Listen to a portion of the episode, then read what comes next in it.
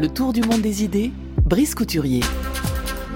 Bonjour Brice. Bonjour Florian. Alors, de très importantes manifestations ont eu lieu en Hongrie ce week-end. La vague populiste qui a balayé l'Europe centrale peut-elle connaître un reflux, Brice? Eh oui Florian, 100 000 personnes ont défilé dans les rues de Budapest samedi dernier, arborant des drapeaux hongrois et européens. Elles réclamaient le recomptage des bulletins de vote des élections du 8 avril, une nouvelle loi électorale, des médias non partisans. Pour un pays de 10 millions d'habitants, 100 000 manifestants battant le pavé, ça fait pas mal de monde. Mais pas assez pour justifier le slogan sur lequel ces jeunes, car ce sont surtout les jeunes urbains éduqués qui manifestaient, se sont rassemblés. Nous sommes la majorité. Parce que la majorité, elle a voté Orban. Cependant, face à un pouvoir de plus en plus autoritaire et corrompu, on peut se demander si le scénario d'une révolution de couleur sur le modèle géorgien ou ukrainien n'est pas en train de se mettre en place en Hongrie.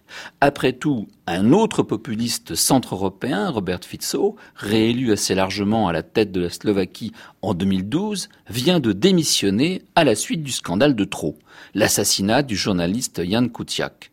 Les dirigeants populistes finissent souvent par pousser leur avantage un cran trop loin et leur pouvoir est plus fragile qu'il n'y paraît. Oui, Viktor Orban a gagné les élections. Quel parti politique dans notre Europe maussade et récriminatrice peut se targuer, comme le Fidesz hongrois, son parti, de pouvoir remporter les élections générales trois fois de suite? La CDU d'Angela Merkel, sans doute. Mais le grand parti allemand de centre droit n'a jamais obtenu à lui seul près de 50% des voix, comme vient de le faire le Fidesz hongrois. Les chrétiens démocrates allemands culminaient aux alentours de 39% sous Adenauer, à 36% sous Helmut Kohl, Merkel 4 est un 27%. Le parti de Viktor Orban, lui, arrive au pouvoir sans alliés et même contre tous les autres. Mais le système électoral hongrois, qui mêle scrutin majoritaire uninominal à un tour, c'est-à-dire le modèle britannique, et proportionnel de liste, accorde une forte prime aux partis arrivés en tête. Il permet donc au Fidesz, qui a obtenu tout juste 50% des suffrages, de remporter 134 sièges de députés sur 199, soit la majorité des deux tiers dont Orban avait besoin pour réformer à nouveau la Constitution, Nul doute qu'il le fera de telle manière que le système électoral soit encore plus favorable à son propre parti et que les possibilités d'expression de l'opposition soient encore plus réduites. En fait, c'est la quatrième fois, hein, Brice, que Viktor Orban se, trouve, euh, se retrouve à la tête du gouvernement hongrois. Dans quel état sont les forces d'opposition alors en Hongrie?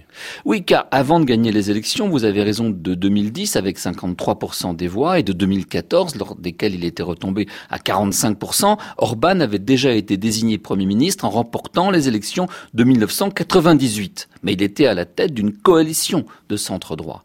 Et il avait été battu par les sociodémocrates du MSZP quatre ans plus tard en 2002. En 2010, ce même MSZP obtenait encore 20% des voix. Et il apparaissait comme la principale force d'opposition en 2014 en représentant le quart de l'électorat hongrois.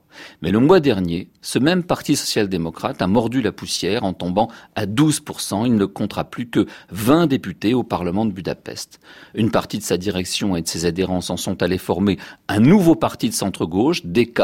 Celui-ci a obtenu 5,5% et 9 députés. Si l'on additionne aux suffrages recueillis par ces deux partis de gauche ceux qui se sont portés sur les écologistes, le total des voix de gauche en Hongrie équivaut tout juste au quart de l'électorat. Et c'est un premier problème dont il sera question dans mes chroniques cette semaine. À quoi tient cet effondrement général des gauches en Europe? Car ces résultats récents en Hongrie ne font que prolonger une longue série de défaites électorales des partis de gauche européens.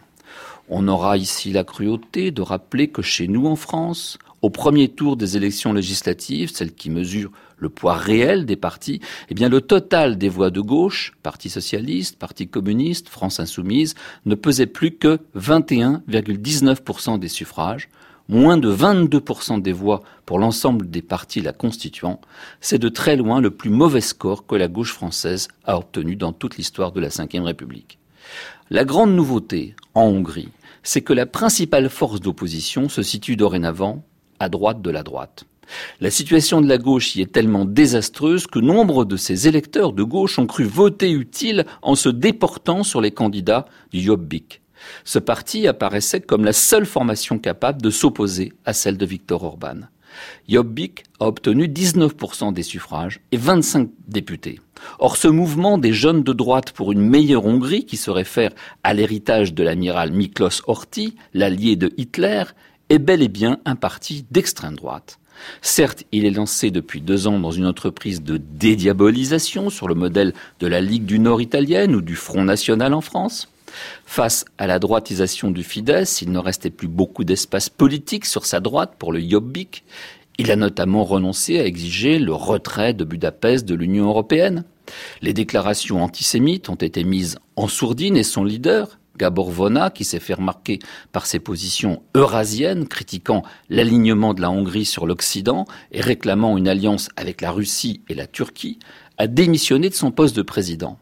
Mais cela ne suffit pas à devoir le considérer comme un parti de droite normal, ni, ni à accepter le chantage de Viktor Orban à Bruxelles, c'est moi ou les néo-nazis.